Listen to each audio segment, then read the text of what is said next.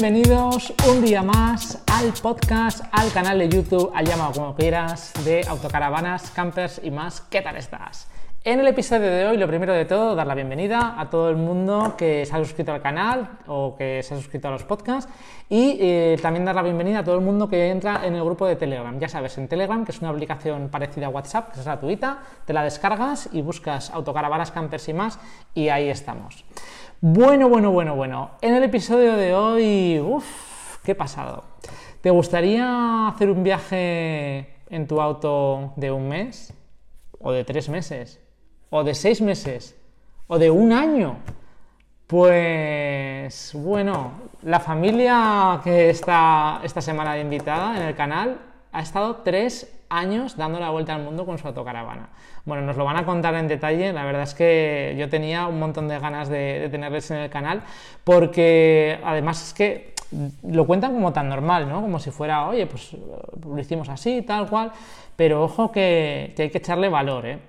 Eh, bueno, te anticipo que para la entrevista, para lo que es formato YouTube, quizá es un, poquito larga, lo que pasa que ya sabes que estos episodios se emiten tanto en YouTube como, en podcast, ¿no? Entonces, bueno, pues si ves que se te hace un poco pesado y que lo quieres escuchar pues mientras cocinas o mientras conduces o mientras lo que sea, te recomiendo que, por ejemplo, en Spotify, pues que busques autocaravanas, campers y más y te suscribas y lo puedes escuchar por ese canal.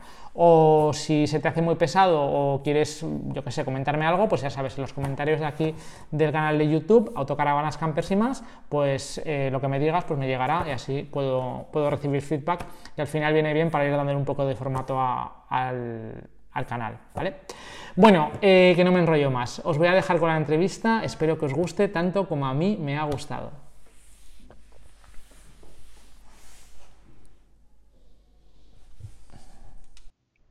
Hola chicos. Hola. Hola.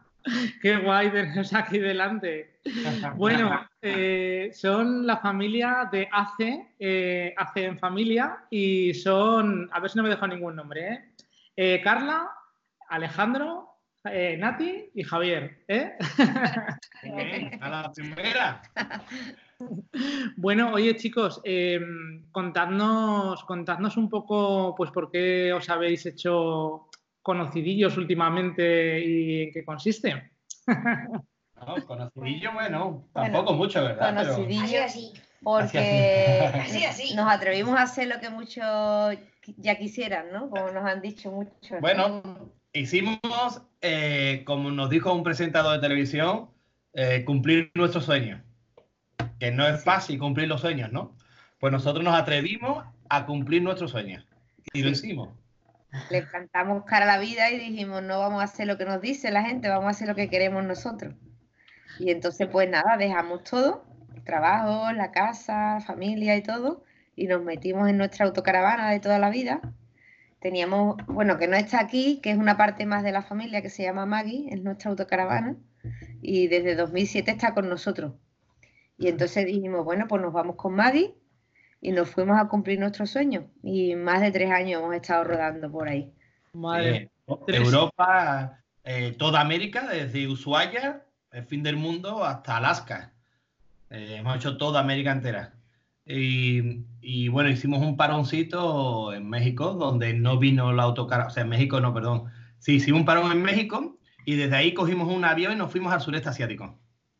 ¿Y la auto también? La dejamos, no, ahí la dejamos aparcada, guardada en México. No, fue en, México. En México. Sí, es que para ir a Asia no compensa ir con la autocaravana porque el envío es muy caro y como no íbamos a estar mucho tiempo eh, y queríamos movernos mucho entre islas, pues pensamos que era mejor ir por nuestra cuenta y dejar la caravana en México. Y en plan mochilero, y la verdad que fue otra experiencia, la verdad que fue otra, otra vivencia que, que hicimos, ¿verdad, chicos? Sí. No fue ni buena ni, mala, fue distinta. Correcto. Y en Nueva Zelanda, o sea, en Australia y Nueva Zelanda, eh, pegamos un salto y nos fuimos y alquilamos una camper. Otra cosa más distinta. Otra cosa distinta que nunca habíamos probado. Una furgoneta. me contaréis también, a ver qué tal. Así un pequeño resumen para que la gente sepa qué es lo que hicimos, ¿no? En esos, en esos tres años. La verdad que pisamos cuatro continentes, ¿no? Sí. Hicimos, nos falta África, que ya vendrá. Y, Y bueno, aunque quedó mucho atrás, sí que hicimos mucho, mucho más de lo que pensamos. Mm. Madre mía, es que tres años dan, ¿eh? sí, normalmente ya una semana ya da, aunque ya tres años ya ni te cuento. Madre mía. Se cansaba, pero vale la pena. Oye, ¿qué, años tienen los peques? ¿Qué años tenéis, Carla y Alejandro? Tengo 13 años y él tiene 11. O sea, cuando saliste de viaje, tú tenías 8 y tú tenías... él tenía 7 y yo tenía 9. sí, porque salimos en verano y ahora cuando han vuelto, al poco de volver, han cumplido ya el año. Madre mía. Oye, em, eh, me parece alucinante. es que no sé por dónde empezar a preguntaros cosas. pues todo tiene un comienzo. ¿Por qué salió esto? ¿no? ¿Por qué esta aventura? ¿Cómo os dio? O sea, ¿cómo coges y dices un día, oye, me, que nos liamos? pues... pues... fue un cúmulo de cosas, no era una solo, ¿no? Para empezar fue la crisis la que empezó a empujarnos.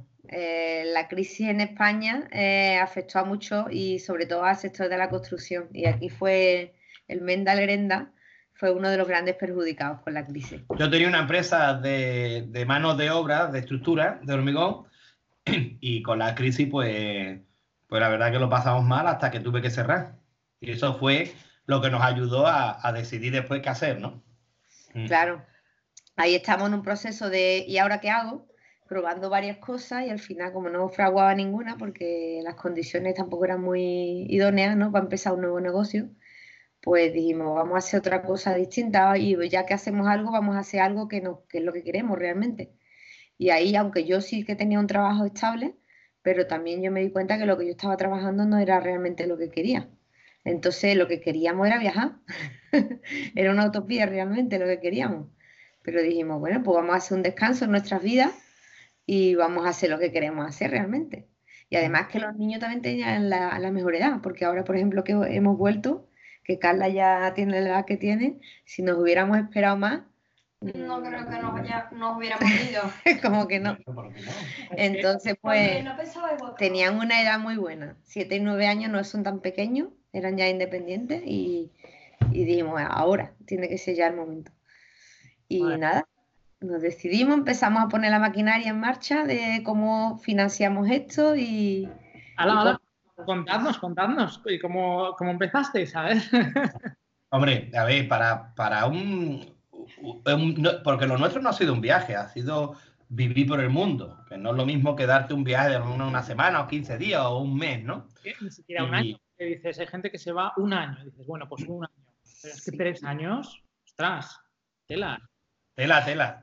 Sí, pero también porque era un cambio, un cambio de en todos los sentidos de lo que nosotros nos marcamos, nos marcamos desde inicio que eran tres años y los chicos dijeron vale tres años y hasta el último día han sido tres años. Se ha cumplido, ¿verdad? Hasta el 2. 1095 días, que es justo tres años. 1095 días de viaje, ¿eh? Sí, porque nosotros, como sabrás, imagino, cada día grabábamos un vídeo y celebramos, digamos, cada día y sacamos algo bueno de, cada día. Alejandro fue el culpable de que le fuéramos dando forma al vídeo porque empezamos compartiendo lo que queríamos destacar del día. Y un día Alejandro pegó un grito. En plan, ¿Cómo es? ¿Cómo el grito? Nosotros, cada día, por ejemplo, imagina, imaginemos que... Esto es un, un, ensayo, un ensayo. y yo decía, chicos, hoy es el día 500, porque ellos no llevaban la cuenta, la cuenta la llevaba yo. Carla, ¿dónde estamos? Bueno, hoy estamos, mira, se llama Rubén. Y le decía así, tal cual, ¿eh? Improvisado sobre la Venga, a ver, ¿cómo ¿Dónde estamos hoy, Carla? Hoy estamos de entrevista con Rubén. Venga, pues vamos a hacerlo. Venga, vamos a hacerlo. Una, dos y tres. ¡Hola! Hoy día 500 de nuestra vuelta al mundo. Y hoy estamos de entrevista con Rubén, que estamos aquí descubriendo algunas cuantas cosas de nuestro viaje, aquí preguntas, respuestas, para que nos conozcáis un poquito más. Así. Y entonces cada día era un minuto así improvisado en redes sociales que poníamos. Alejandro un día pegó un grito y la gente empezó a decir, uy, qué grito más chulo. Y como él no... Y como has visto, yo siempre que digo mi día, pues Claro, él no es muy de hablar, entonces dijimos, bueno, pues tu parte es, uh, y ya él decía, uh, y ya se iba, como ahora que se quiere y ya. Suena, yo tengo dos de tu edad, un poquito más pequeños, y son parecidos. Ahí, está ahí que se va, que se va. se quiere ir. ¿A qué no le gusta? tranquilo, ¿eh? no todo el mundo. hay gente que se... Pues si quieres hacer una pregunta, te llamo. Yo todo lo contrario, vamos. Y Carla Rey le, teníamos que ganas de irse son las mías, de quedarme. y entonces ahí fue. Y, ¿Y qué me habéis preguntado? Que ya se me ha olvidado. Todo, todo fue por eso, por la, la, crisis. Y entonces fue cuando decidimos, ah. vamos a hacer un gran viaje. ¿Qué pasó? Ella me llegó un día, Rubén, y me dice, ¿qué te parece si hacemos un viaje, un gran viaje? Y yo dije, ¿a dónde? Dice, cogemos y nos vamos por Europa un año. Y yo dije, no, vamos a hacer gran viaje de nuestra vida. Nos vamos a poner tres años de nuestra vida y nos vamos a dar la vuelta al mundo. Y fue tan, tan de sorpresa que le cogió que creo que ni no lo pensó. Claro. Y, y, dijo, venga, vale. Y, lo que me decía, lo que él me preguntaba, que cómo lo hacíamos. Cuando tú estás en una vida normal, digamos, convencional, como la que tenemos ahora, ¿no? Eh, parece algo como imposible, ¿no? ¿Cómo vas a hacer algo así? Cuesta mucho dinero. Después cuando entras en, la, en el modo de viajero, como nosotros hemos sido estos tres años, porque nosotros decimos que teníamos tres vidas. No somos un gato, pero teníamos, no siete vidas, pero tenemos tres vidas. La vida anterior al viaje, la vida durante el viaje y la vida, de, ahora. Y la vida de ahora. La de anterior era convencional, la del viaje era una vida de viajero. Nosotros no éramos turistas, la gente se piensa que, que... No es lo mismo un turista que un viajero. Si yo, si yo en vacaciones me gasto tanto en un mes, en tres años cuánto te vas a gastar, ¿no? Porque nosotros no vivíamos como un turista, vivíamos como un viajero. Sí, voy a poner un ejemplo, a ver. un, Turista, un turista, imagínate, eh, no sé, Machu Picchu mismo. Un turista compraría un montón de cosas de Machu Picchu, ay qué guay este, este gorro, ay qué guay esto, foto, foto, foto y un viajero como que más fotos, ¿sabes? Como que... como que foto, foto, foto. Más que foto, foto, foto y disfrutar el momento. Y luego también nos reinventamos. Las fotos son gratis, ¿eh? que antes no eran gratis. Exacto, entonces en los viajeros es más fotos, más sentir el momento y los turistas también es sentir el momento, lo único que es más como sentirlo comprando cosas también, recuerdos, ¿no? Exacto, ¿sabes? Lo único que los turistas es más comprando recuerdos y así, los y así tienen los recuerdos como guardados, pero nosotros no, nosotros es sintiéndolos y con fotos. Esa es la diferencia entre un turista y un viajero. No tanto comprar, sino quedarnos más con la experiencia. De hecho, ahora tenemos muy poco mm, souvenir, muy poco. Lo que tenemos son cosas que nos han dado la gente o cosas que a lo mejor eran Ahora ya tenemos. O que eran pequeñitas, porque por limitación del espacio en la caravana tampoco podíamos coger de tantos sitios pero también, sobre todo, el reinventarnos en todos los sentidos. El viaje ha sido como una reinvención en general de cambiar nuestra vida, que por eso ahora es la tercera vida que tenemos, porque ahora, aunque estamos otra vez adoptando una vida convencional, no, no es como antes, ni mucho menos. Entonces dijimos, aquí hay que reinventarse en todos los sentidos. ¿Y cómo hacemos para pagar el viaje? Pues para empezar, vamos a ahorrar. Vamos a ahorrar, vamos a desprendernos de lo que no necesitamos y ahí te das cuenta que tú en una vida convencional tienes muchísimas cosas que no necesitas, que si empiezas a vender, a vender, pues ahí vas mm, ahorrando y vas acumulando un dinero, ¿no? Y eso fue como un inicio que luego en el viaje lo hicimos más y más, porque en el viaje con los espacios que teníamos era muy poco lo que necesitábamos y muy poco lo que teníamos. Y nos dábamos cuenta de que cada vez necesitábamos menos, realmente, tanto de ropa, de cosas y demás. Entonces, en definitiva me enrollo mucho, pero lo que quiero decirte es que mm, si tú reduces y eres capaz de renunciar a muchas cosas, no necesitas tanto dinero, porque al final compras en el supermercado o en los mercados que todavía es más barato, por ejemplo en Latinoamérica, los mercados muy baratos, y buscando siempre mm, ahorrar en todos los sentidos. Por ejemplo, nosotros con el blog nos hemos ayudado mucho porque con, nosotros hacíamos mucho lo que es un intercambio de productos o servicios a cambio de la publicidad que nosotros ofrecíamos. Entonces ahí nos hemos ahorrado mucho dinero en entradas, servicios turísticos. Sí, por ejemplo, por ejemplo, Machu Picchu, que decía antes Carla, que yo sabía que quería ir a Machu Picchu, pues yo me dirigía a, a quien correspondiera para pedirle, mira, si tú me das la entrada gratis, yo te hago publicidad luego, con un vídeo, con redes sociales, etcétera. Entonces, ahí nosotros no pagábamos y ellos tampoco y se beneficiaban de una publicidad, por ejemplo. Y eso nos ha funcionado muchísimo en el viaje, mucho. Nos hemos ahorrado mucho dinero. Eh, ¿Trabajabais mientras viajabais? O en, el blog, en las redes sociales y en el blog. En, ese sentido es lo que te digo, ¿no? En, en compartir las experiencias y... Solo, solo trabajamos, trabajamos una vez, que trabajé yo como tres semanas, ¿no? Ah, bueno, sí, En Canadá. pero eso fue algo muy excepcional. Eh, sí, algo, sí, sí. Pues se nos abrió la autocaravana en, en un pueblo de Canadá y, y como tenía que estar por lo menos tres semanas esperando las piezas de España, que llegara desde Sevilla allí a, a Canadá, pues ese tiempo dije yo, bueno, pues ya que nos va a costar mucho dinero la pieza, el envío y la mano de obra, porque eran muy caro allí, digo, pues me voy a buscar algo de, de trabajo. Y la verdad que muy bien, porque Pero eso fue con unos amigos y demás, Sí, y algo fue. puntual que surgió, y aprovechando que tuvimos ahí un gasto extra, porque tuvimos una avería bastante gorda, pues al final dijimos, venga, recuperamos por ahí el gasto y, y aprovechamos el tiempo que estuvimos allí parados, casi un mes o más fue. más o menos. Ahí en Canadá, además, hay facilidad, ¿verdad?, para trabajar durante periodos Sí. cortos de tiempo. Sí. En, Cana- en Hay Canadá el tipo de visa especial que la llaman la Working Holiday o alguna historia así, puede Sí. ser. Sí, Sí. sí. Sí, bueno, en nuestro, en nuestro caso nosotros Pero en nuestro caso de- fue de un poquito de. Fue de extraño y por eso te digo que fue algo puntual de un amigo que nos surgió, que no Sí. era un trabajo formal, digamos. por No, así no fue un trabajo, pero sí Bueno, ahora verdad. no nos está escuchando nadie, pero bueno. Eso lo corta después. fue, O lo- fue algo puntual. sí, fue algo puntual porque hacía falta. Pero Que donde sí Ah, que te iba a preguntar qué autocaravana eh, teníais, más que nada por, no porque se estropeara, ¿eh? sino por, por curiosidad, por saber con qué autocaravana habéis ido. Ah, con la marca de la autocaravana nuestra. Y la vuestra.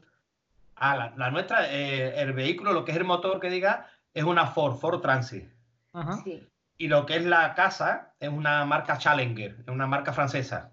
Sí, sí, de- Majeo, son primas hermanas de, de Benimar, creo que son, ¿no? Sí. Sí, sí, sí. Sí, Es, Majeo de, es del mismo, 190. del- de los mismos grupos. Yo me tengo que ir despidiendo porque tengo que hacer unas cuantas cosas, ¿vale? Bueno, pues despídete, Rubén. Adiós, Rubén. Muchas gracias. Gracias a contestarán ellos dos que no me dejan ni hablar. ella, ella, ella te querría contar algo del cole o de lo más dramático, digamos, del viaje, ¿no? Pero no. Bueno, pues siéntate aquí. Me interesa un montón, ¿eh? Me interesa un montón el tema de los deberes y todo eso, porque ¿cómo se lleva eso? Venga, se queda, se queda. Bueno, pues ¿Cómo es el código? ahora mismo en, en distancia o ahora. No, en distancia, porque ahora se sabe todo el mundo cómo es. Me surgen varias dudas. La primera y más importante, ¿cómo ha sido la vuelta? ¿Qué ha pasado a la vuelta? Por las notas y todo eso, excelente. La verdad me ha adaptado muy bien y todo genial. Y por compañeras, pues era medio difícil, ¿vale? Porque, claro, mi manera de pensar no era muy común. Pero la verdad me ha adaptado mucho mejor de lo que yo creía. Yo creía que me iba a costar más, pero no. Al final, Con las amigas, ¿no? genial. Sí, Porque ahora llevas tres meses, pues, en el cole, ¿o, cua- o cuánto Sí, tiempo? Sí, yo tengo el primer trimestre y, el- y ahora estoy empezando el segundo. Y los horarios, La verdad que muy bien, muy contenta. Ella y nosotros. los exámenes y demás, ¿qué tal? ¿Cómo lo ves? Pues algunos difíciles, pero, pero sí. Nada, saca unas notazas, todo notable, sobresaliente, todo. Muy bien. Lo que pasa es que ella se, se autoexige mucho, siempre quiere más. Bueno, eso es bueno. Ya, pero. Y lo de colegio a distancia, que no te lo, no lo he, he podido explicar. Bueno, pues es una plataforma online, ¿vale? En la que el profesor pone es- 10 exámenes, o sea, un examen de cada asignatura, cada dos semanas. Y tú los tienes que hacer. Los rellenan y luego ya los, los pones en la plataforma y te lo corrigen. Y Y cada tres meses tienes que ir a la embajada para evaluar de las cinco esenciales. Lengua, inglés, matemáticas, naturales y sociales. O sea, geografía y biología. Pero y vas a la embajada de, de cada país y ahí te tienen esperando tus examencitos para Sí. que los hagas. Anda, qué gracia, yo no sabía cómo funcionaba esto. Y como Y eso, tengo- tú vas y allí, yo tengo mi propio, y mi propio cuaderno. Claro. tú vas No es, no es nada, no es nada gracioso, Rubén. No, No. no hay Bueno, nadie, pero, es que pero- no hay pero nadie se que... puede. Sí, pero que Si habla he Ru- escuchado un comentario por ahí hace, hace un tiempo de, pues eso, que una de las cosas más complicadas era el tema de, de la educación. Sí, Sí. sí, es más complicado. Es que no tengo un profesor que me diga, vale, esto es así, esto es así. No, yo soy mi propia profesora. Y mis padres, ya, ya, y mis padres no lo saben todo, obviamente. Claro, tenemos que estudiar a la vez también. Sí, o sea, ellos me ayudan en todo lo que pueden, pero claro, no son unos profesores que digan, esto hace así, tal ejercicio, sí, así", ¿sabes? Al Pero final siempre me tenéis- costaba. Tú tenías tus libros, ¿no? Que eso sí que te dirían, pues oye, esta materieta. y luego te tenías que ir a examinar a las embajadas cada tres meses, ¿no? Y tú llamabas Ah. a tu teléfono y le dices, oye, que tal día voy a pasar por allí y tenerme preparado los exámenes que me corresponden. Y luego, ¿quién los corrige? Exámenes. Lo que pasó, Sí, sí, lo- los mandan, los mandan a la embajada donde en el país que estemos, se lo mandan a la- al tutor a Madrid y desde Madrid lo corrigen. Qué bueno. No sabía, no tenía ni idea. Además, era una cosa que me tenía. pero es- en primero de la ESO, o sea, pasó algo de que yo falté Pero, a los dos últimos examen. eh, exámenes de las embajadas, porque nos pillaban muy lejos y no estaba en, nuestro, en nuestra ruta. Entonces lo que hice fue que me fui del tirón a las recuperaciones de septiembre. Y allí pues lo aprobé todo y Se tuvo que examinar de todo el curso. O sea, en un examen te pegaste allí to- dos días enteros, ¿no? Haciendo exámenes. sí. ahí me examiné eso de es- todo y lo aprobé. Y Lo- ahora en segundo de la ESO. Lo de cada tres meses son en secundaria. Sí, En primaria es una vez, En una vez solo, en todo el curso, en el año, cuando termina el curso, en la embajada y se examina de todo un curso entero. Sí, y los exámenes en lugar de... Sí, es duro, es duro porque aparte de hacer sus exámenes periódicos que, que tiene que hacer, este, tiene que hacer un examen final, que es presencial, Sí, pero un examen final de todo un año. Ya, pero en secundaria obviamente Es una difícil. selectividad, vamos, para un niño de, de como eran ellos, de 7 y 9 años. Sí, pero, lo, pero en primaria eh, los exámenes en vez de 10 cada dos semanas eran como cada mes, cada mes y medio, ¿sabes? Eran muy, muy distintos. Eran menos exámenes. sí, Eran como dos Vaya. exámenes por trimestre y en secundaria son un examen por cada dos semanas. Es muy, muy impresionantemente distinto. Sí, en No hay de- nada de En comparación. definitiva, de primaria a secundaria es un cambio bestial, porque tanto la exigencia en los exámenes como lo que dice Carla es- son el doble prácticamente. En secundaria contamos y había 100 entregas en todo el curso. Imagínate, 100 entregas estudiando eh, y, y haciendo las entregas, viajando, sin tener conexión a internet y demás. Era muy difícil porque todos los días te exigía mucho tiempo, te quitaba mucho tiempo del, del viaje. Ya, De hecho, varias veces casi tiramos la toalla, pero estamos ahí, venga, ahí. Y luego, por ya- otra parte, el tema de ir a las embajadas, lo que decía Carla, es que te condicionaba mucho el viaje, porque si tú tienes pensada una ruta y en esa ruta no hay un consulado general o una embajada, pues no puedes hacer el examen. Y nos pasó en los dos últimos exámenes, y aunque ella iba haciendo las entregas online y iba sacando muy buenas notas, como no pudo hacer la embajada porque no estábamos en nuestra ruta, pues le suspendieron. Entonces no le sirvió de nada todas las entregas que hizo. Suspendió el curso entero y al final tuvo que presentarse en septiembre a todo el curso. Entonces es una, es una faena. Pero muy buena, muy bien, muy bien cuando se presentó muy contenta porque la aprobó todo. Sí. Pues nada, Ah. eso es lo importante. Ahora ya, eso ya olvidado. Ya has aprobado y ahora ya a por lo nuevo. Borrón y cuenta nueva. Sí. Y tres años que te has pegado, que ya querrían muchos haberse pegado esos tres años, conociendo el mundo.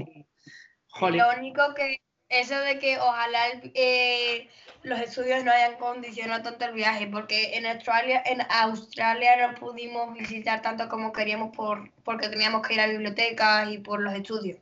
Sí, yo por eso cuando me pregunta mucho la gente, yo creo que la edad óptima es para los niños en primaria. Sí, definitivamente. porque no es tan difícil el, el colegio, tanto en contenido, y, tampoco es tanta exigencia por parte de SIDEA. SIDEA es el, el sistema este que te estamos comentando a distancia, es el sistema de educación reglada a distancia del Ministerio de Cultura. CIDEA se llama. Y también te da la posibilidad de hacer homeschooling, digamos, de forma más, es más como más viable, ¿no? Hacer homeschooling en una edad en primaria que en secundaria homeschooling es, es muy complicado porque luego cuando el niño se va a incorporar, pues no le sirve. No, si no hace un sistema pero- como este. Entonces, por eso yo a cualquiera que esté pensando en hacer algo como nosotros, yo le animaría mucho en primaria. En primaria, sin duda, mejor no esperar mucho más, porque luego en secundaria es, Es más difícil. Además, en secundaria es muy difícil. sí, además que en primero de la ESO daban cosas que no se daban en primero de la ESO, si aquí no las daban. Por ejemplo, ahora mismo estamos dando cosas que yo digo, esto yo lo hacía el pasado y me lo sé de memoria. Y, muchas veces estoy como todo el tiempo escuchando cosas que yo ya sabía, ¿sabes? Y me doy cuenta de que, a ver, en primero entonces estuve estudiando cosas más de la Claro. de lo que tenía que aprender, pero ahora ya la parte buena es que eso me ha ayudado bastante ahora y ahora eso como que, Y es refrescarte solo. Ya exacto, no ahora refrescarme y ahora es mucho mejor y ahora me doy cuenta de que es mejor porque aprendo más, Claro, porque Es que me cabe. Aparte lo que que, escucharlo. aparte lo que aprendió en el viaje, claro, que no está en los libros, que eso no lo vas a aprender en los libros en la vida. Al final, el día de mañana, un año más, un año menos, tampoco lo vas a notar tanto. O tres años, No. tres años menos. Quiero decir. Claro. Oye, Sí, y la gente, la gente, ¿qué os decía cuando, cuando decíais, oye, que nos vamos tres años a dar la vuelta al mundo? Que estamos locos. Eso fue lo primero, que estamos locos, que no sabemos lo que, lo que hacemos. Pero sí. bueno, eh, es que esto es un punto de locura también, no, no, es, no hay que estar muy sereno para hacer esto. Es mejor no pensarlo mucho, O sea, porque si la- piensas, En general no hace más que ponerte barreras ahí para, para... No, no lo vas a hacer, no lo vas a conseguir, fíjate tú, tal cual, sí, sí. ¿A Están los temitos. Mira, Rubén, en, en mi casa somos ocho hermanos conmigo. Y en, su- y en la casa de Nati son otros ocho hermanos. O sea, somos familias muy numerosas. En mi casa había, ¿sabes el significado de una porra? De, de apuesta. apuestas. Había apuestas de cuánto tiempo durábamos. Con eso te lo digo todo. Ni tu propio hermano apostaba por nosotros. Pues es que te quiero- eso es lo que hablábamos, ese tres años para, pues eso, para vivir, para sustentarte, para ingresar, para, no sé, para, es que es complicado, claro, saber cómo, pero es posible, ¿no? O sea, lo habéis hecho. Totalmente. Aquí estamos en la prueba. Y ya no solo por la, por la economía, sino por la convivencia, que es difícil. Estamos hablando de 7 por 2 metros cuadrados, cuatro personas. ¿Qué, qué Porque muchas veces distribución de? Nati, si, si intentas hablar y tú hablas. no- Eh, no la nuestra tiene, es una capuchina, tiene la cama arriba del conductor, que es una grande, una cama bastante grande, y ahí es donde dormían los niños. Y, y después atrás tiene un garaje grande, que el garaje ese es donde hay una cama de matrimonio. Bueno, aparte, a- a- Y es donde dormíamos nosotros. atrás tiene una cama grande y debajo hay un garaje grande, que es donde Sí, sí. metíamos bicicletas y, Claro. y aparte de, de portabicicletas. y- Claro, sí. la es grande, la, la auto nuestra es grande. Que teníais dos, dos camas de matrimonio, ¿no? Teníais la de la capuchina y la de atrás, y aún nos quedaba el salón La- para poder tener allí también alguna otra cosa. Cocina y ba- Sí, ci- sí. cinco estancias, salón, Ahí cocina y baño. Ahí poníamos unas cajas llenas de juguetes para que estemos como cada uno en su cuarto, por así decirlo.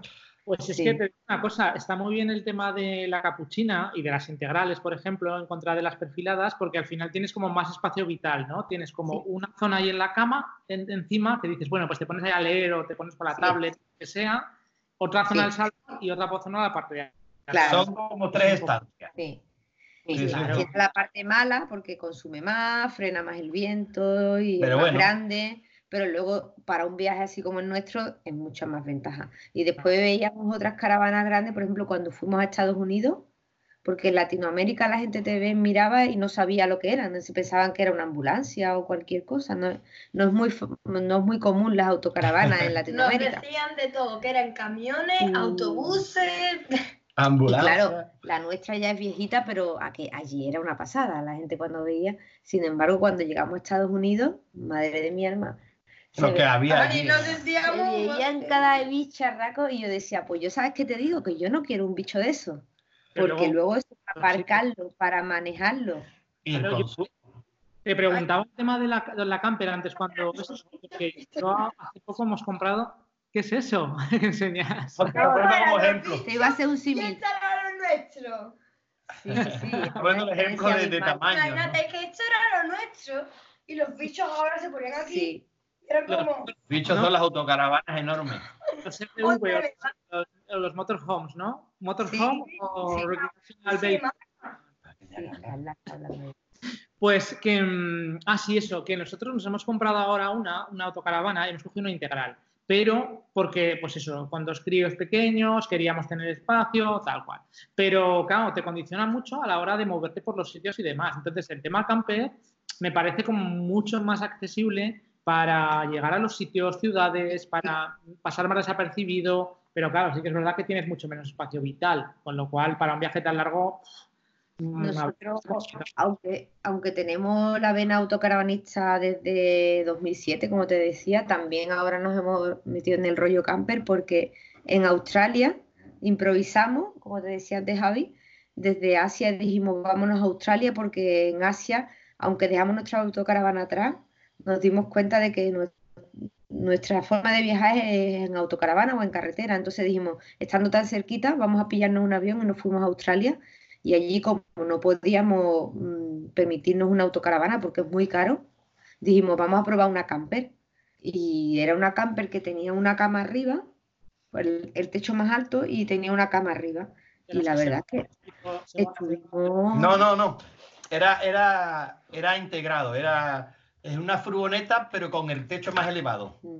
la cama un poco, o sea, la cama no está pegada al techo y baja un poco. No, está ya hecha exactamente. La, cama es, eran dos tableros que se, que se desplegan.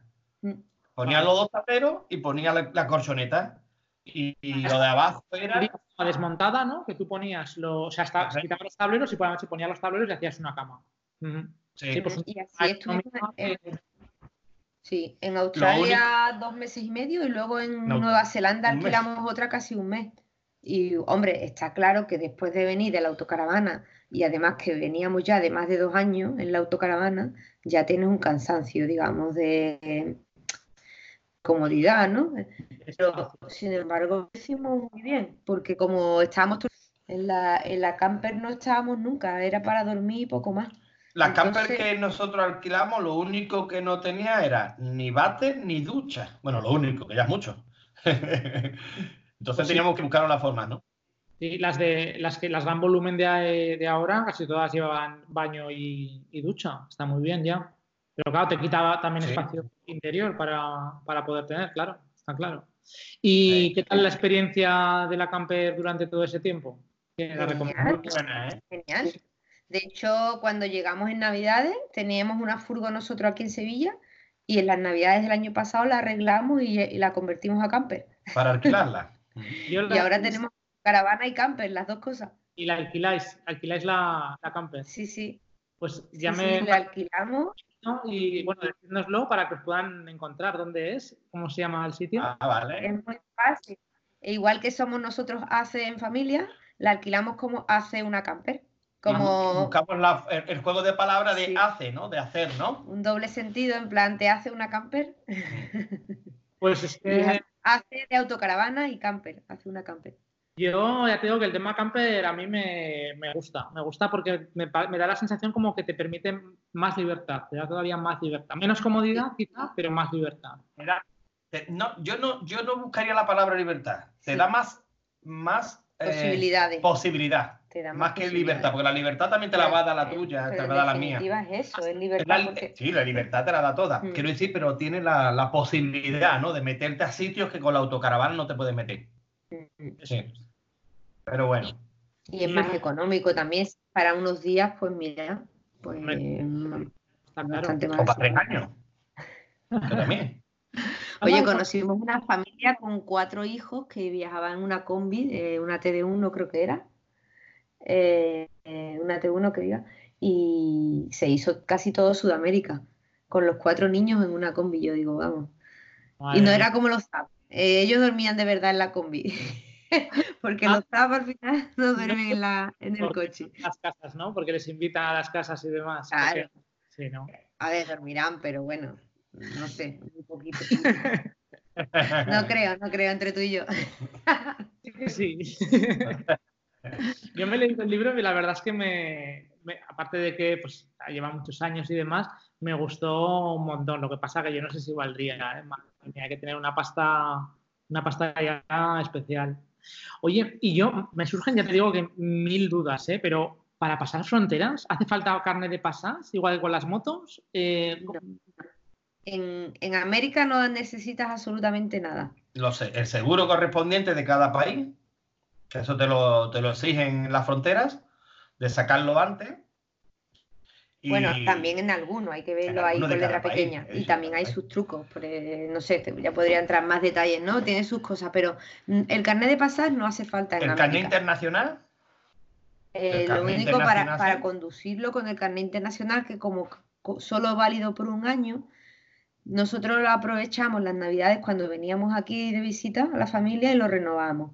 Pero si no, también tienes la posibilidad de hacerlo a través de la embajada o que alguien te lo haga aquí, la renovación, y luego mandarlo por correo, por ejemplo, para gente que no vienen a España a renovarlo. Bueno, que yo me voy ya, ahora sí. Eh, adiós, Rubén. Pues, un placer. Ya nos vemos en YouTube. Ya nos vemos en YouTube. Claro. Y después, por parte del vehículo, lo único es que, claro, cuando sale de España la ITV no tiene forma de pasarla, porque la ITV es solo en España. Claro. ¿Y entonces? Entonces, nosotros nos fuimos y cuando volvimos llegamos con los dedos cruzados, cogimos cita a nuestra ITV, llegamos a la ITV, la pasamos y listo. Claro. A ver, que, que, lo podía haber pasado en corrimos, Corrimos el riesgo. Cuando entramos por el País Vasco, por... pero bueno, queríamos hacerlo en Sevilla porque siempre conoce a los mecánicos, o había que hacerle algo, ¿no? Claro, corrimos el riesgo ese de conducir, entre comillas, eh, sin la ITV, pero es verdad lo que decía Javi, que lo podíamos haber hecho en la primera ITV de la frontera al entrar en España y ya está, porque en Europa no te lo van a pedir. No te lo van a pedir, ¿no? No.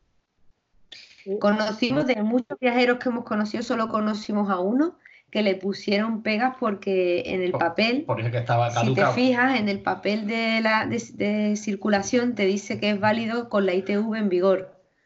Claro. Y entonces le dijeron, oye, pero es que esta ITV no está en vigor. Entonces ya le, bueno, ahí ya entra lo que es la... La pisquicia de cada uno, ¿no? el juego. En Latinoamérica entra el juego ahí con los, la policía, que ahí aprendimos mucho también nosotros. Y nada, sin problema. Luego al final siempre se arregla todo.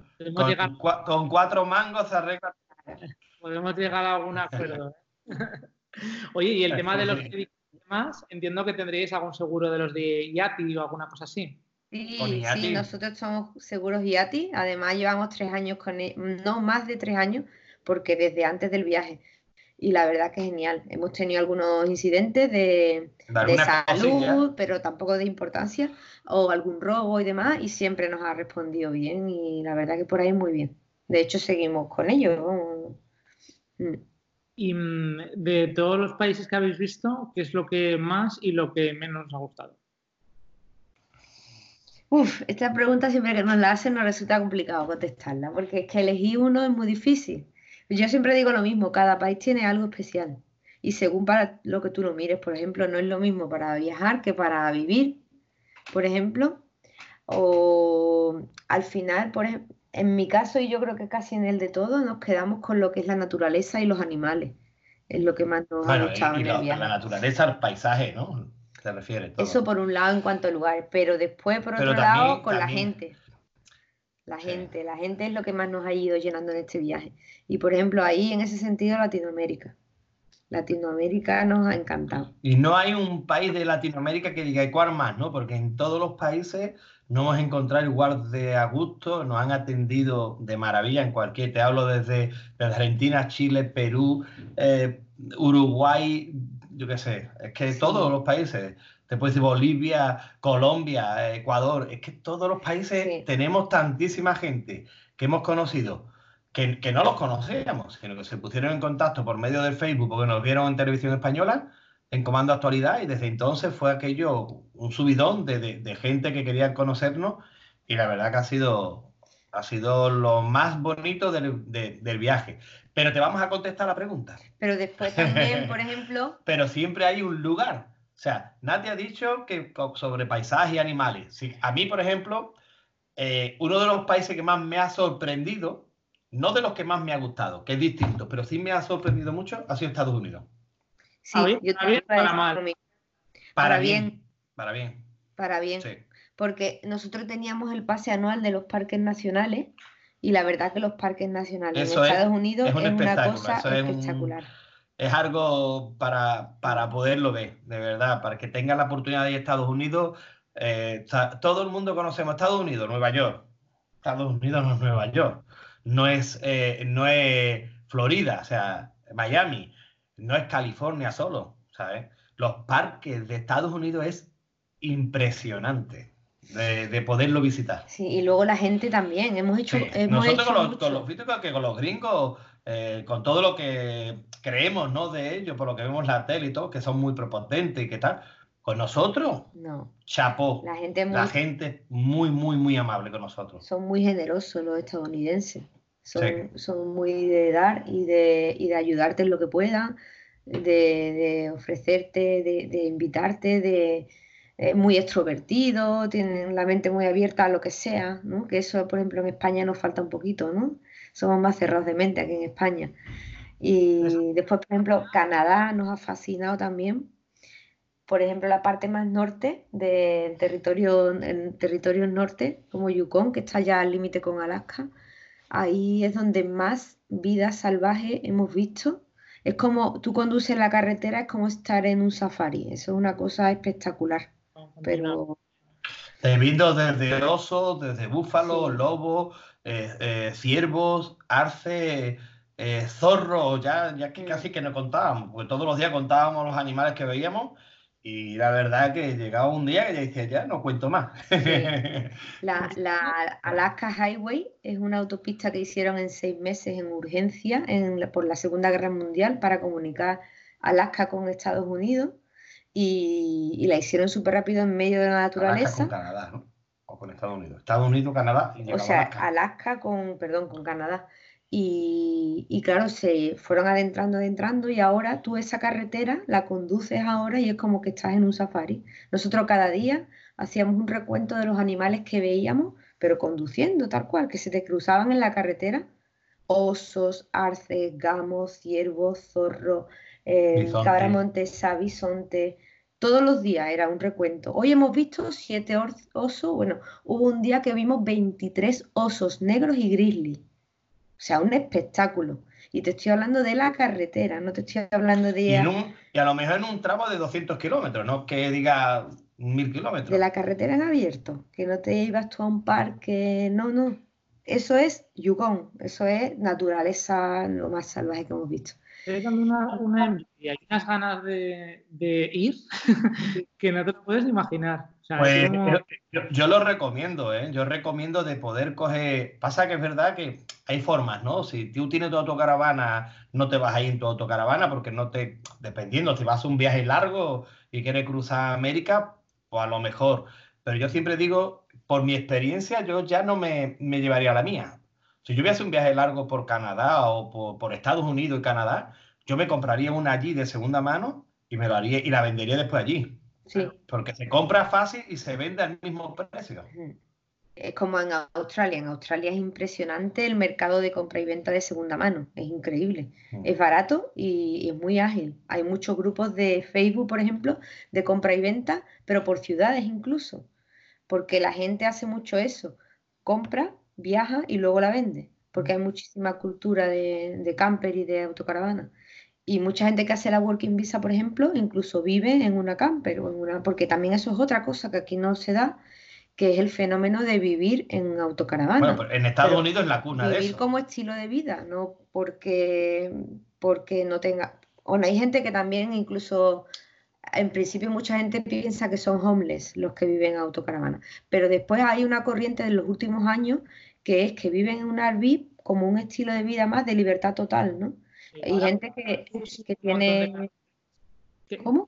YouTube que se ven un montón de canales de, gente que vive en, las autocaravanas y por supuesto no parecen homeless. O sea, no, bueno, no, Esto, tenga cuenta justo eso. En Silicon Valley, la gente que trabaja en Silicon Valley hay una hay un serio problema de encontrar vivienda porque no hay, ¿no? Ya aparte de que los precios son inaccesibles, que vamos, imposible, eh, es que no hay vivienda. Entonces, hay una corriente de gente que vive en Arby y viven en el Camino Real, se llamaba, el Camino Real, que es, una carretera que está entre Stanford, Stanford la Universidad de Stanford y Facebook. Y tú vas allí, nosotros aparcamos allí, yo no me lo podía creer, una carretera pero todos llenos de vehículos universitarios pero la mayoría son trabajadores de Facebook Sí. que lo ganan, no lo ganan Ganan mal, pastón. que lo ganan muy bien. Lo único que pasa es que es verdad que han visto que es una forma de vivir económica y al final es una casa.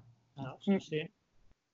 Está Y claro. además son- empresas que tienen, que le ponen todos los servicios a los trabajadores, que luego tú entras allí en la empresa y tienen de todo, no te puedes imaginar lo De que todo tienen por gratis, dentro. o sea, no es que tengan de todo, Nosotros todo cuando gratis. fuimos a Facebook nos quedamos espeluznados, o sea, todo para los trabajadores gratis, Para que no salgan de allí, vamos. con ya no, ya no el típico comedor, comedor, gimnasio, médico, Peluquería, tienda, dentista. peluquería, y todo gratis para los trabajadores. Entonces ellos están allí, trabajan, desayunan, almuerzan, cenan, se llevan el tupperware con comida, van al gimnasio, salen duchados, listos Los para acostarse. los fines de semana se pueden llevar amigos y visi- sea, los Sí, visitantes. a nosotros nos a comer. invitaron gratis, vamos, ¿Sí? por un ejemplo. Sí, a nosotros Sí, nos llevaron y, y estuvimos gratis con un chico español que trabajaba allí Mm, y nos hizo una, una ruta eh, guiada con él y Sí, nos llevó a, vamos a cenar aquí, vamos a tomar un helado y digo, pero bueno, ¿y ¿cómo se paga? No, no, aquí no paga nadie. Y pero nosotros no somos de aquí. No, no, no, ustedes Sí, son claro. invitados por mí, entonces no, no es un paga nadie. beneficio para los trabajadores.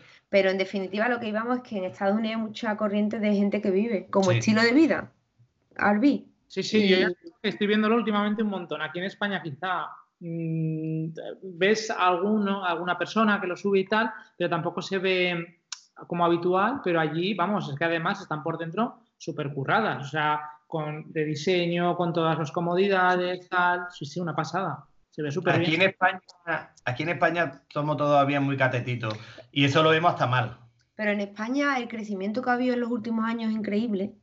Lo que pasa es que llevamos unos años de atraso con otros países, como Estados Unidos, por ejemplo. Pero en unos años en España va a pasar este fenómeno también, yo estoy segura.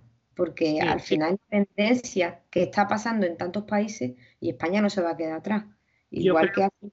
La gente ahora, en vez de querer comprarse un apartamento en la playa, por lo menos hablo desde mi punto de vista, ¿eh? Eh, pues quieres vivir experiencias. Y esto es una manera que te permite pues conocer, vivir, mm, no sé, o sea, no tiene nada que ver con ir siempre al mismo sitio, además por obligación. O sea, decir, no, Claro. tengo que ir, porque claro, tengo el apartamento, ¿cómo no voy a ir? Con el tiempo Y, limitado. ahora- y así no. Claro. Y luego a la hora de vender es mucho más asequible, te da libertad y a la hora de venderlo lo vas a vender mucho más fácil que cualquier vivienda, ¿no? Pues, oye, y yo, una duda que me surge es, por ejemplo, un día normal en vuestra vida estos últimos tres años, ¿cómo era? O sea, Pues ¿dónde mira. dormíais? ¿Cómo os levantabais por la mañana? ¿Qué hacíais? O sea, un día normal.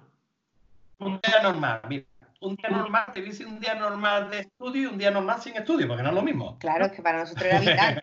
Uno con, con estudio y sin estudio. O sea, Bueno, pues un día normal con estudio era, teníamos dos opciones. Si no teníamos biblioteca cerca, estudiábamos la caravana. Y si teníamos biblioteca, nos íbamos a la biblioteca. Estudiábamos tres horas, cuatro horas, dependiendo cómo estuvieran de adelantados ellos. Y después comer y visitar donde estuviéramos. Y días sin estudio, lo mismo, pero nos íbamos a las 10 de la mañana a visitar. y el día a día era pues visitar, visitar siempre, comíamos bien, nos daba tiempo llegar a comer a la autocaravana o nos llevamos eh, ya lo que es la comida preparada, pero la comida preparada con mi tortilla de patata, mis filetes empanados y mi olla de garbanzo y de papas en la mesa. Sí, sí, nosotros siempre comíamos en la caravana. Eso de comer fuera, eso era un lujo para nosotros, olvídate. ¿no? ¿Cuántas veces hemos comido fuera nosotros en estos tres años? Pagando nosotros. Porque si nos invitaban, pues, pues, sí, estaba bien, íbamos. Bueno, claro. comíamos cansa, fuera, en el parque, lo que dice bueno, nosotros comíamos enfrente de los mejores lagos de Canadá Claro. o las mejores playas de México O, o de Australia, ¿no? O de, o de nosotros Nueva fuimos a Zelanda. Sirmiones, Lago de Garda, aquello, vamos, qué bonito que más. Y yo me cogí mi, mi olla de potaje y la puse allí al lado de los, de los, de los patos aquellos, ¿te acuerdas? Y toda la gente, nos mm, pusimos la mesa con la silla, la olla en medio y la gente pasaba y nos miraba. Sí, y decía, mira, mirando hasta que "¿Esta llegó una familia gitanos o española. qué?". Llegó una familia decía, española y dijo, oye, ¿ustedes soy de España? Sí, es que he visto la matrícula y tal. Digo, aquí estamos almorzando, ¿quiere usted almorzar unas papas? Unas papas Isaac, hice yo. Pues venga. Y se puso ella a comer con nosotros. Y cuando íbamos en Vancouver, Javi preparó una paella, que no te digo nada, Y nosotros allí al lado de la playa sacó su paellera, la puso en la mesa y la gente se quedaba mirando y ahí no pensaban, esta gente son gitanos, ahí pensaban, vaya envidia de paella aquí al lado de la playa. Y yo Pues eso decía, era, "Ay, a eso era en muchos sitios. Te pones a vender raciones de paella y ojito, ¿eh? eso lo hemos Rubén, pensado más de una vez. que más de una vez lo hemos pensado que diga, ah, no, no, eso es. A ver, si te va bien, ya no, ya no, Ya no. No, eso igual es el- en, la, en la próxima etapa. En la porque- próxima etapa me voy a poner un remolque a la autocaravana de para la cocina solo y a vender platos de paella Sí, y porque, tortillas de patata. porque íbamos de embajadores de cocina española. Siempre intentábamos en los mercados y demás comer la comida del sitio y comprar las cosas o cuando conocíamos gente le preguntábamos los platos típicos y cómo se cocinaba y demás, pero al final nosotros la tortilla de patata, el salmorejo y la paella, cada vez que conocíamos gente llevábamos siempre algo español nosotros. Y como eso lo puedes preparar en todos lados, porque en todos lados, ten- menos el azafrán y Yo, pocas cosas más. Mm, colorante, si no, y. Pero yo siempre tenía colorante. siempre. Siempre, yo me llevé. O sea que- Sí. Pero bien, bien. Hasta les gustaría. Si, si ¿El les qué? que si le echas mucho azafrán, igual ni les gusta a la gente que no aprueba la Es paella. verdad, también. Yo le echaba, yo le echaba justo el, el- el condimento este que le da el color, el Y colorante ese. Ni azafrán, solo eso. Ya funciona. ¿sabes? Sí, pero Lo que te decía antes, vida de viajero, de como tú estás en tu casa, pues Sí, nos sí. llevan al colegio, nosotros evidentemente. Y comer siempre fuera de casa, al final te cansas, con lo cual es mejor hacer comida la que tú comes. Y además comer está sobrevalorado, porque realmente, yo no sé vosotros, pero nosotros cada vez comes menos y comes más sano que, que hace unos años. Entonces, al final comes mucha legumbre, que la puedes tener de bote, por ejemplo, comes pues mucha cosa poco elaborada. No era como antes, te, te parabas ahí a guisar, que si unas albóndigas, que también lo puedes hacer, pero sí, yo creo que se come... Yo, lo- No, no, pues yo lo he hecho. ¿eh? Javi seguía con su olla express, porque Yo sí, yo llevo mi olla express en la caravana y yo he hecho mis guisos todos los días. Mira, yo todos los sábados, mínimo, o los sábados, o dependiendo de dónde estábamos, pero una vez a la semana había paella, siempre. Y una vez a la semana había papas guisadas. Y una vez a la semana había lentejas. O sea que te, te he dicho tres comidas. Te he dicho tres comidas. Por eso te digo de que siempre un cuchareo, siempre había. A la semana había mínimo dos, que eran unas papas guisadas, un guiso de papa o unas buenas lentejas. A los niños no les gustan los garbanzos y tampoco los chícharos, o sea, las, las alubias, pero después la paella, sí, y después lo normal, ¿no? Pues lo típico, filetes empanados, tortilla de patata, salmorejo, pero yo hacía todas estas comidas. ¿eh? menos, menos el puchero, el puchero, y el jamón, Puchero, puchero de andaluz, pues no lo tenía. el puchero es como el cocido madrileño. Sí. Eso lo echamos mucho de menos, porque no teníamos los avíos para hacer los pucheros, como aquí, ¿no? Pero vamos. Y el jamón también. Llegamos en Navidad deseandito de coger jamón. En Navidades nos poníamos con unos pocos de kilos de más, siempre nos íbamos. Sí, porque en Navidad veníamos, cada año veníamos en Navidades. Teníamos. Estuviéramos donde estuviéramos, en, el país que estuviéramos, la condición de los niños era que las navidades las pasábamos en España, con la familia. Y, y, Sí. bueno, pues el dinero de los aviones hay que guardarlo. Sí. Muy bien. Oye, que- ¿y, y dormir dónde dormíais? O sea, ¿dormíais donde os pillaba o...? Nosotros en camping jamás, Nunca. jamás porque no nos permitía el presupuesto. Entonces, siempre buscábamos con las aplicaciones que hay, que usamos todos los autocaravanistas, y dependiendo de, por ejemplo, en, Europa usamos mucho Park Fortnite y en América hay Overlander. Y en, en Australia y, y Nueva Zelanda Wikicamps. Entonces, sitios gratis y donde nos pillara. Gratis, gratis y seguro. Evidentemente. Había, había lugares, había lugares, lo primero que en Sudamérica, de camping, te puedo decir, yo no sé los camping habrá, pero nosotros no hemos dado ninguno. Aparte de que hay muy, muy pocos, no son los camping que estamos acostumbrados en España, los pocos que hay, ¿no? Entonces, nosotros íbamos siempre cuando no teníamos muy claro por la aplicación que utilizábamos o veíamos algo de inseguro, íbamos muchas veces a la policía o a los bomberos, al parque de bomberos, o a gasolineras vigiladas. Estas son 24 horas también. Porque ya no es solo que tú duermas tranquilo, sino que tú te vas a visitar la ciudad y que no llegue y después te hayan robado, que eso es más importante. Pero nosotros nunca hemos... Buscabais los- las comisarías de policía y aparcabais al lado, ¿no? Cerca. Y preguntábamos nosotros, oye, mira, somos unos viajeros, venimos de España, contaba un poquito la historia nuestra, ¿no? Y ellos, como entusiasmados, pues te decían, pues aparca aquí o ve a tal sitio que es seguro, que no hay problema. Y además la ronda de policía va mucho por allí. Hoy vamos también buscando urbanizaciones eh, vigiladas, que en muchos sitios se llama condominio. Entonces, íbamos a los condominios y al guarda de, la urbanización se lo decíamos. Y nos decía, pues aparca aquí al lado o entra un poquito y métete en el aparcamiento. O sea que siempre hay que buscar la forma. Siempre, a ver, igual que íbamos a hoteles.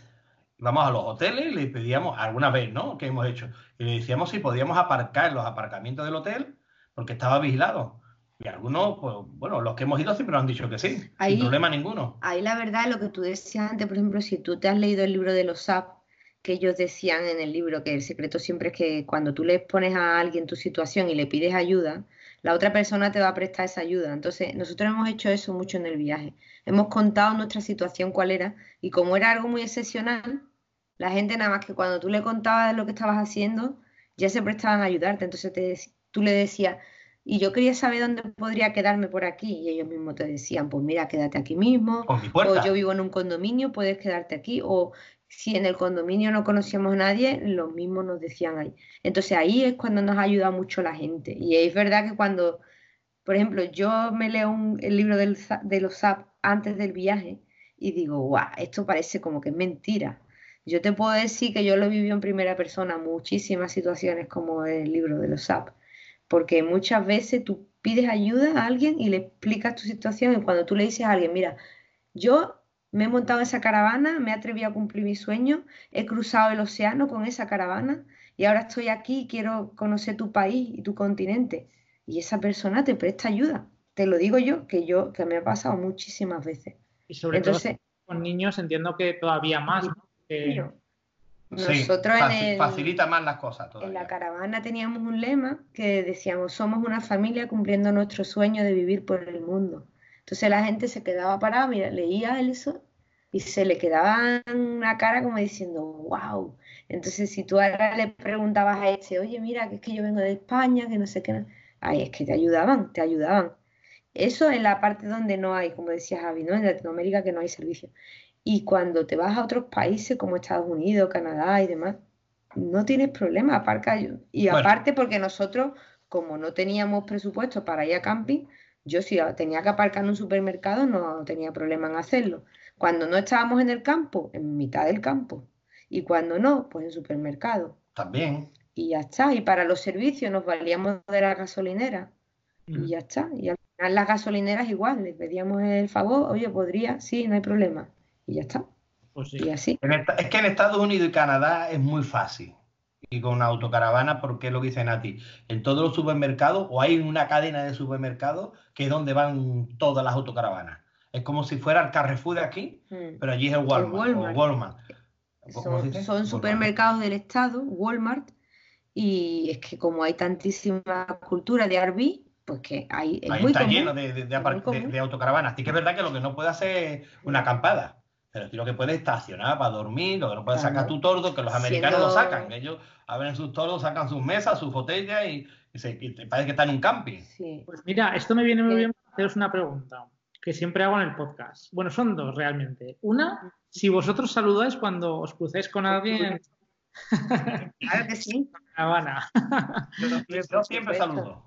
Pues es que hay gente que no saluda y te quedas ahí con ¿no? Ah, pues a mí me encanta. Yo voy conduciendo y si veo algo, le levanto la mano. Si no me responde, bueno, pues se la ha quedado él. Yo creo que es como parte de, parte de ese autocaravanista, es el compartir. Porque cuando tú te vas a un encuentro de autocaravanista y aparcas, estamos como deseando de compartir a dónde te has quedado, dónde un punto de pernocta oh, y no te pierdas aquello, no te pierdas. Bueno, escucho, cuando has tenido un problema. ¿Qué te pasó?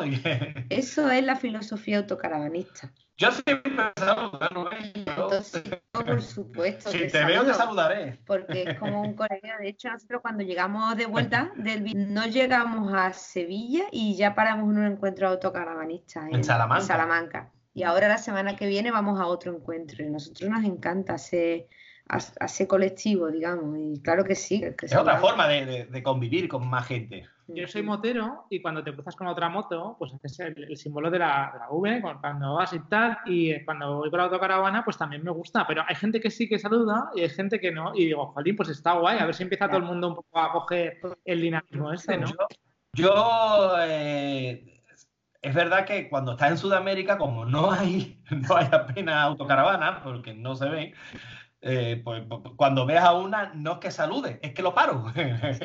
lo paro para hablar con él. Por supuesto, en pa- medio de la carretera. Para gustos colores, ¿no? Y cada uno es libre de, por supuesto, pero en nuestro caso a nosotros nos encanta, Sí, sí, porque sí. nos sentimos autocaravanistas y nos gusta compartirlo y, y decirlo y hacernos con otros autocaravanistas. La otra pregunta que le hago a todo el mundo es, eh, ¿toldo sí o toldo no? No, yo nunca lo pongo porque nunca estoy en camping. Es que nunca- nosotros nunca vamos al camping. Yo cuando hemos ido, por ejemplo, con, a camping, en, en ocasiones así, pero vamos, ni en el viaje ni antes del viaje, porque a, a mí es que me gusta la libertad total. Y cuando un campo, un tordo, parece como que me estoy anclando a un sitio.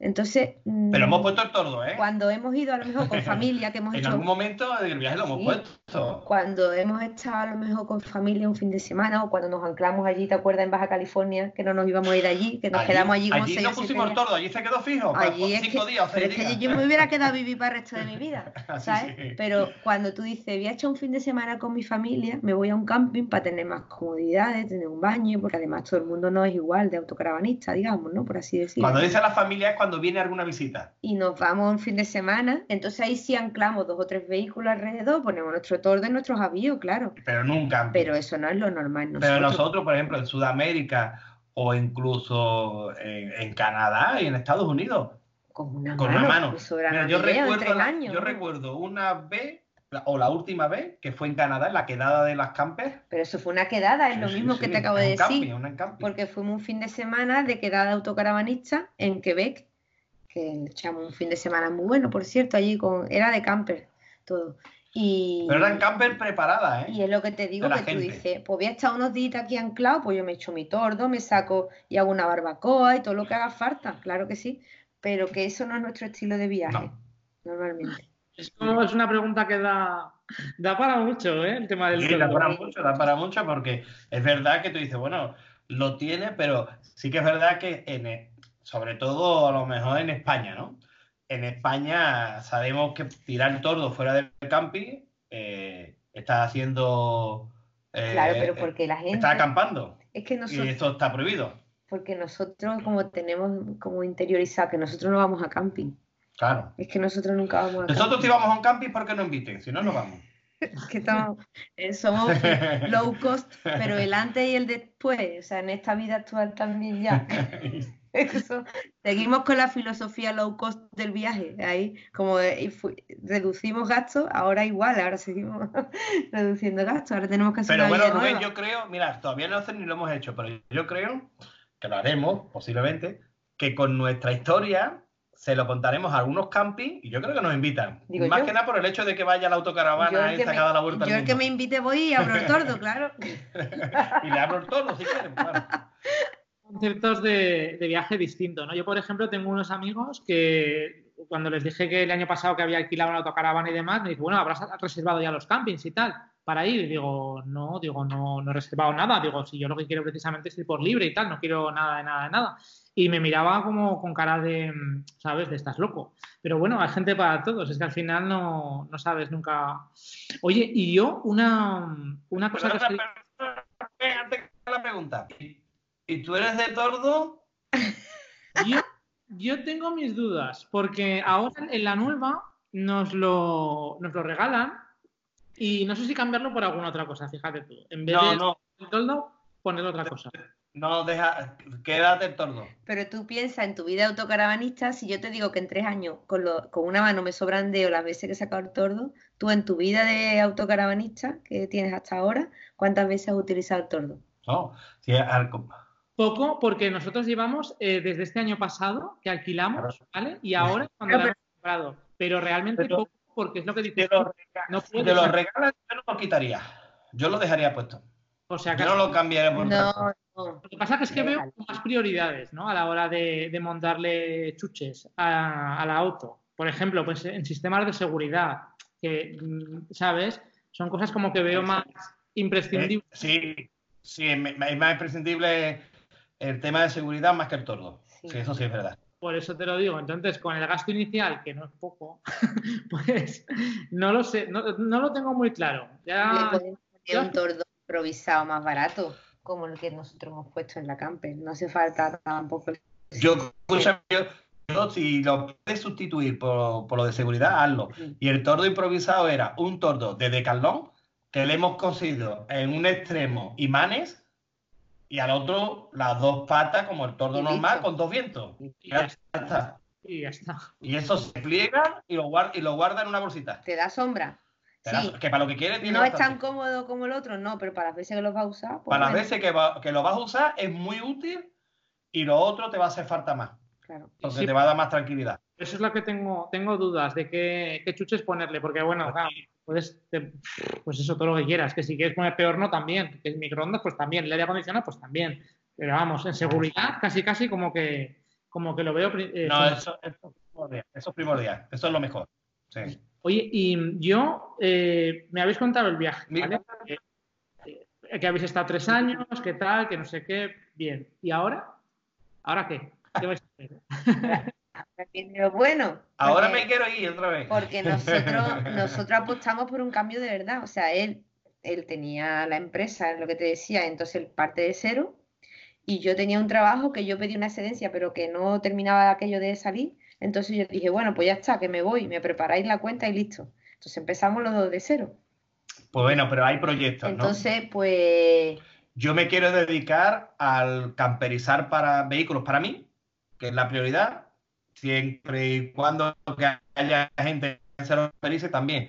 Pero mi prioridad es tener las mías y para alquilar y hacer viajes organizados con las mías. Qué bueno. Muy bien. Mm.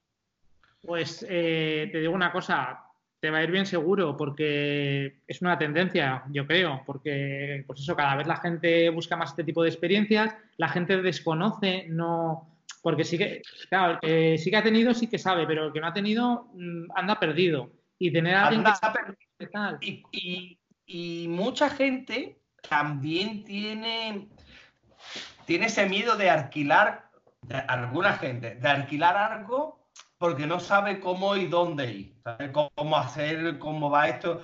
Y ese, ese nervio, ese miedo lo tiene siempre. Pero si tú lo llevas, si tú dices, no, no, yo te organizo un viaje con mis autos, yo voy de ¿vale? Y todo preparadito. Yo creo que la gente, eh, por, la, por la encuesta que he hecho de gente, me dicen que es muy buena, muy buena idea, muy buena opción. Seguro que sí. Además que, con la trayectoria que tenéis, de, porque claro, no es lo mismo que a lo mejor se ponga alguien que no conoce a nadie y demás, que no que alguien que ha estado tres años y que dices, bueno, pues mm, conoce, sabe cómo desenvolverse, ha ido a los sitios, tal, entonces te da una, una cierta seguridad. Esto lo hacen mucho también gente que viaja en moto, que dan la vuelta al mundo en moto y demás, y luego cuando vuelven también hacen esto que tú dices, pero con motos. Y bueno, hay varios que hacen esto. Eh, Alicia Sornosa, no sé si conocéis gente que... Imagino que sí, si conocéis gente... Sí, hemos conocido gente que lo hace en bici también. Sí, mm. españoles. Una, empresa de Madrid que era italiano y lo que hace son que organizan viajes con la bicicleta por todo el mundo, ¿eh? En bicicleta, hacer rutas en bici. Mm. Creo que es muy buena idea. Y lo de las campers, ya te digo que, también. Yo ya pues. Claro, cuando haces un viaje así también como que la mente se te abre, ¿no? A otras, otras cosas que aquí eh, no las veías, ¿no? Porque estabas en otra realidad y no las veías. Y fuera a lo mejor más, es más normal, más común hacerlo, o incluso ves que hay otras opciones que se hacen fuera y aquí no se hacen tanto, ¿no? Muy bien. Mm. Y entonces, eh, ¿cómo os veis de aquí a, cinco años. Pues... Mira, cinco años es muy buena edad porque los niños ya son mayores. Carla es mayor de edad, se puede quedar con su hermano que todavía siendo menor de edad y nosotros nos vamos. Nosotros nos vamos en cuanto que los niños tengan buena edad. Mira, mira lo que te voy a decir. Yo creo que para eso tiempo, para eso, eh, ese tiempo que tú me has dicho, los niños se vienen. Pues si nosotros decimos hacer un viaje, ahora mismo lo planteo y yo estoy seguro que me dicen que no. Nosotros ahora nos apetecía ya terminar viaje porque también primero teníamos grabado en la mente los tres años, ¿no? Porque también hubo un impasse ahí en el viaje que dijimos, empezamos a hacer algo para generar ingresos y continuar el viaje y no terminar los tres años, pero dijimos, no, tres años. Y, y ya llegó un momento que nos apetecía algo de comodidades y demás, y hacer una vida más normal pero ahora que estamos aquí, me apetece eh, nos queremos ir cada día más. Y, y, los niños. Yo haría, yo haría lo que ha dicho Nati. Y los niños. También... Yo cogería algo para poder hacer dinero en el viaje. Y algo es lo de la cocina, que es una cosa cocina, que. Cocina. Un food track. Siempre tres platos, tres platos. Salmorejo, tortilla y paella. No hace falta más. Y los niños lo que pasa es que tienen una edad complicada, sobre todo Carla, por ejemplo. Pero también es verdad que. De los food trucks es la legislación lo único que imagino que cambiará. Es que yo hice un, hice un máster en San Sebastián, en el Basque Culinary, y uno de los proyectos que hacía un compañero, una compañera en este caso, que era argentina, era precisamente un food truck y quería ir por distintos países con el, con el food truck y demás. Y el problema, el mayor problema que encontró para hacerlo, porque claro, eh, la idea era montarlo, era el tema de la legislación, de que es que es súper complicado. sí. Pero yo me iría a Estados Unidos. Sí, no Estados, Unidos, o, a Australia, porque allí se paga mucho. O sea, un café en un food truck en Estados Unidos son 5 dólares. Madre mía. Y, yo he conocido a gente que lo hace y me dice que tampoco es tanta la exigencia a nivel de sanidad y demás. Ni de papeleo. Que tú vas al sitio, Cada país. pagas el cumplir en un país, tú, pues aquí en España, por ejemplo, el problema es que tienes que pedir autorización en cada ayuntamiento, que te concedan, luego pasan pues de sanidad, no sé qué, no sé cuántas. Imagino que allí no, allí pues será todo como mucho más eh, Allí es muy ágil todo. En Estados Unidos para montar, para hacer negocio en general te lo pone muy fácil. A mí la chica esta que me, que te digo hace helado, y ella dice que va al ayuntamiento y sobre la marcha, ¿dónde? Venga, pum, ¿cuánto hay que pagar? Tan, paga la tasa que toca, sobre la marcha le dan el papel y listo. O sea, en cuestión y, que después no me, y que después no me diga, oye, esta llévate una inspección de sanidad para ver si está todo controlado y ya está. Y nada que ver con esto. No, aquí...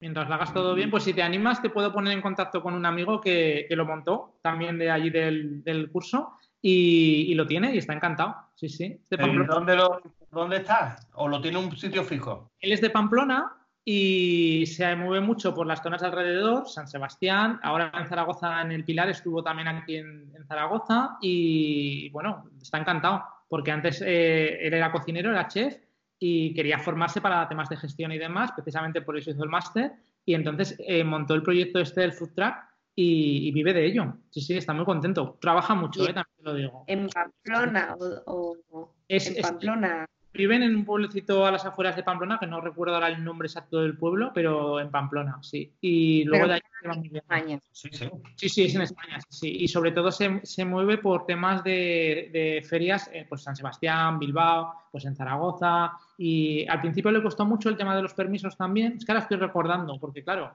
eh, eso es lo que tiene que España, que todo es, tarda muchísimo y mucha, mucho papeleo y, más que el papeleo, es el tiempo, ¿no? La burocracia. Y ha aprendido, porque claro, ahora ya sabe a los sitios a los cuales iba de rentable, a los cuales iba pues mejor no ir, va aprendiendo. Claro, el primer año andaba un poco más perdido, pero vamos, él estaba muy contento. ¿eh? Y además se maneja ahí en, la, en el food truck, pam, pam, pam, pam, pam. Oye, una pasada.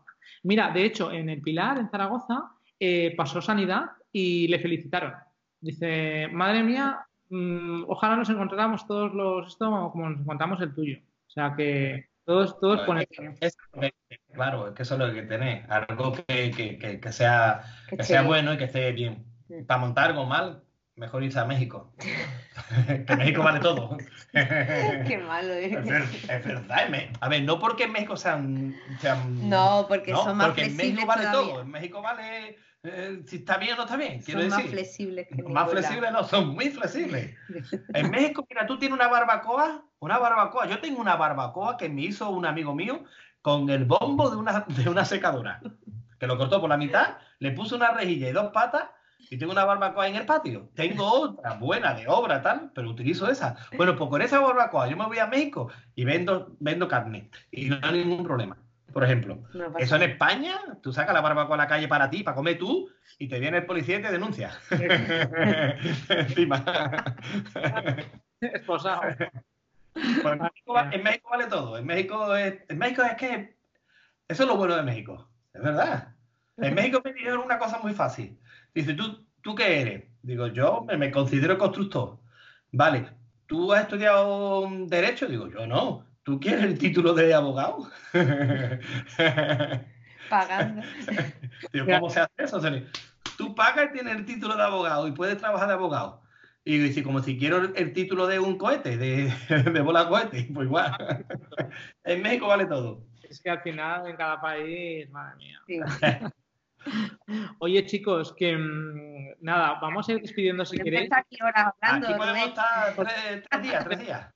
De hecho, os invito a que, a que nos contéis más, a- porque es que no sé cómo, es que me pegaría el día entero hablando, porque es que de cada país que empezáramos a hablar o de cada, yo qué sé, cada, Y, cada- bueno, y no, y no te hemos contado ni anécdota, ni siquiera, ¿no? Tenemos carrete, tenemos carrete. te digo que no, si es que da para otro podcast más, que no descarto que no os contacte otro día y nos, y nos contéis más, ¿eh? Espérame, Rubén, yo te voy a contestar la que no hemos contestado. ¿Qué país nos ha gustado más? Dijimos Estados Unidos por los parques, pero a mí también me gustó mucho Perú, por la cultura que tiene Perú.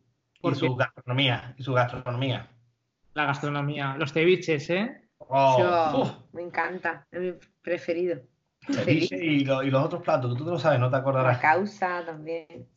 Sí. Se come muy bien Perú, se come muy bien. ¿habéis aprendido mucho a cocinar platos autóctonos de las zonas o, o no? Sí, algunos, sí, a mí Algo, que me gusta. sí. Sí, sí, sí. Sí. Él al fin- es que siempre cocina y él al final es muy fiel a su comida. Hombre, yo soy fiel por, ¿por qué? porque los niños lo prueban, Por los niños. lo Yo te- prueban, a lo mejor por decir, bueno, voy a probarlo. para que prueben las cosas. Es cuando tienen mucha hambre, entonces les das a probar lo que quieras. Y Sí. oye, hasta el sushi me comen. Me comen sushi, me comen, me comen pulpo. Me, que cuando se lo digo a los amigos me dicen, ¿pero cómo lo haces? Digo, pues es muy fácil. Cuando tienen mucha hambre es cuando les doy. Y entonces ya, oye, pues está bueno de parte. Claro, está bueno.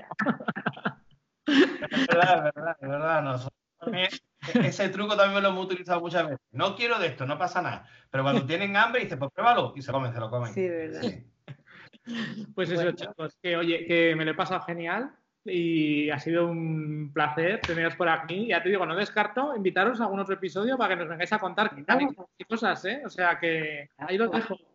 No- nosotros, nosotros nos Claro prestamos sí. a todo.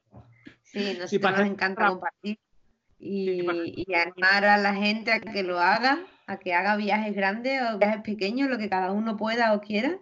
Y, y- Yo y con más- niños sobre todo, porque es lo mejor. Yo más que, más que cada uno lo que pueda, eh, que uno no se quede con el sueño de hacer lo que él le gustaría hacer, que no se lo quede. Que no diga, no, para cuando me jubile, no, para cuando los niños sean mayores, no, para cuando me toque la lotería. Sí, Eso está muy lejos, siempre. No lo hace. claro, porque como, tú como adulto es fácil y con por los niños es difícil porque tú eliges por ellos, ¿no?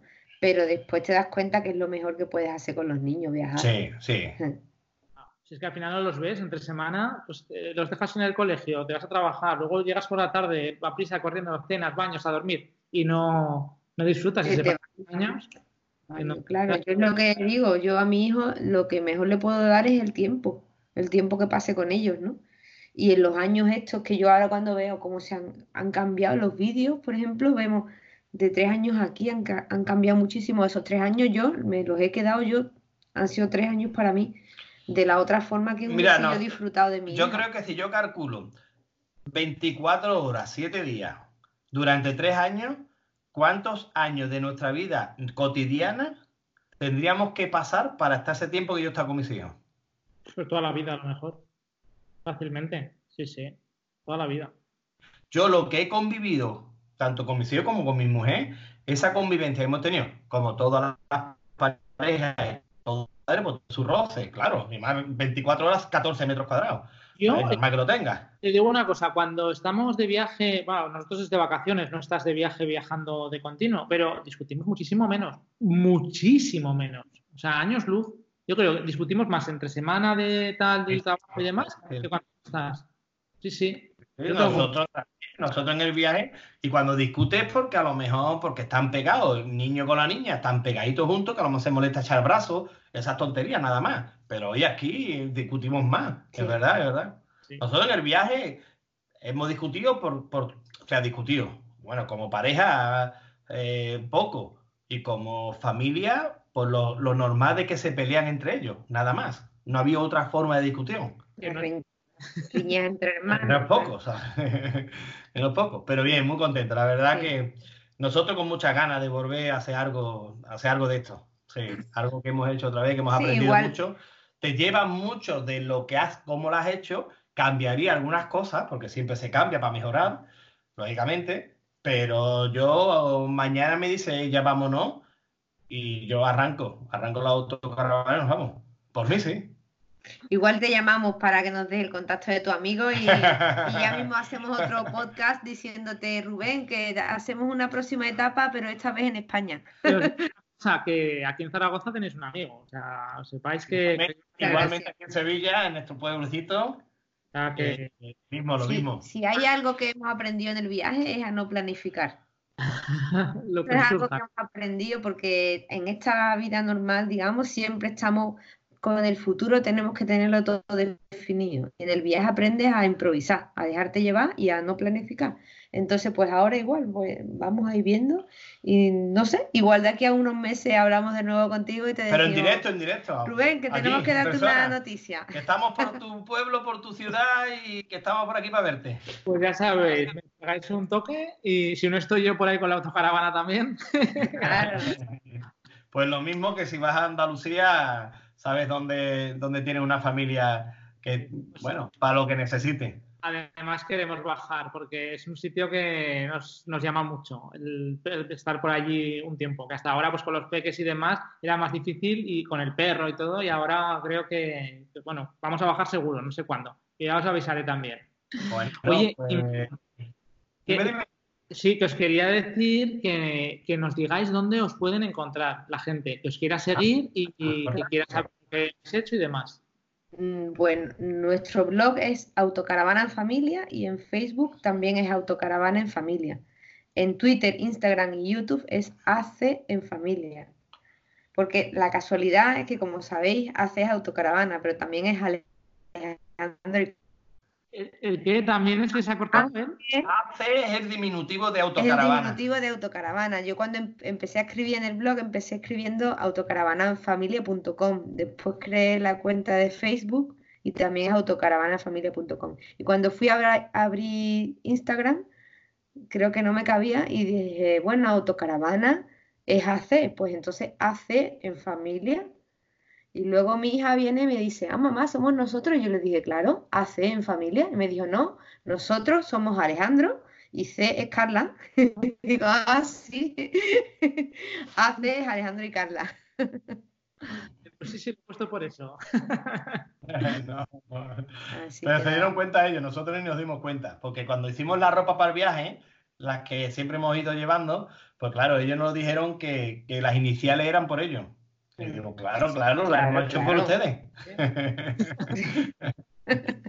Pues oye, chicos, Ah, dicho que- Con todos los que nos quieran seguir eh, de estos viajes que, y estos vídeos que hemos hecho, porque se metan en las redes Claro, sociales, en redes. YouTube, que hay vídeos de, de cuando se hizo, cumplimos los dos años, eh, también hay otros vídeos muy bonitos cuando hemos cumplido tres años, hemos terminado el viaje, y Claro, hay muchos más, y más ¿no? que iremos sacando cuando consigamos ya. O alguno que dice, ay, pues yo lo vi, pero me gustaría ver, que vea desde el principio a mediados y finales. Sí. No digo que lo vea todo, porque son 1095 vídeos son en muchos. Facebook, eh, pero que vea desde cómo fue el principio y cómo es el final, ¿no? Pero vamos, iremos Cómo sacando. los niños. Iremos sacando más cositas. Sí, sí, claro. Tenemos que encontrar el tiempo ya, solo bueno. para hacerlo. Porque archivos tenemos, archivos tenemos unos cuantos. Lo tenemos como para hacer un buen documental. Así Pues, que nada. ¿los, los tienes todos en Facebook o casi todos en Facebook? Sí, en Blog. Instagram, en Facebook. Pues si Sí, puedes subirlos sí. a YouTube, yo creo que tendrán, tendrán más visibilidad, porque en Facebook te pierdes Sí. más a la, hora de, a la hora de buscar y sin embargo en YouTube sí que puedes ir como más fácil viendo vídeos de otras etapas y demás, pero no sé si podrás recuperarlos de Facebook fácilmente ahora. sí, en eso estoy. Ahora, mi- uno de mis propósitos para este año, no sé si voy a ser capaz, es retomar el viaje y hacer un vídeo semanal y subirlo semanalmente a YouTube. Y entonces así sí que lo voy a tener y voy a ir haciendo un recopilatorio de, de todos los días, pero en vez de en día, en semana. Y, y a ver, si cuando lo lance el primero, eh, ya, ya lo, lo, compartimos en redes sociales, por supuesto, y yo te lo contaré también, por si lo quieres compartir tú también. Tú me vas pasando que yo te iré compartiendo. Así os damos también visibilidad. Pues nada, chicos, que lo dicho. Un placer teneros aquí en el canal y en el podcast y que nos vamos a ver seguro, ¿no? claro, que sí, claro que sí. Si no en el norte, en el sur o en medio. Estados Unidos. ¿eh? bueno, Venga, muchas gracias, Rubén. Muchas gracias por todo. Hasta luego. Hasta luego. Bueno, ¿qué tal? Una pasada, ¿no? Espero que no se haya hecho muy largo, porque sí que en, los podcasts sí que estamos acostumbrados a hacer podcasts de más eh, duración, como ha sido este, que pues eso, puedes estar charlando pues incluso una hora, más de una hora, pero igual en formato vídeo no sé si será un poco pesado, pero bueno, te recomiendo que si no escuchas podcast, que los puedes escuchar en formato podcast y que no obstante que me cuentes en los comentarios si te, si te parece interesante este formato o, no, o, yo qué sé, pues lo que te apetezca me lo dejas aquí. Así que nada, eh, oye, lo dicho, muchas gracias por estar ahí, suscríbete, dale al like, si estás escuchando a través de Spotify, pues lo mismo, suscríbete y los en iTunes y en todos los sitios pues serán bienvenidos. Que pases muy buen día.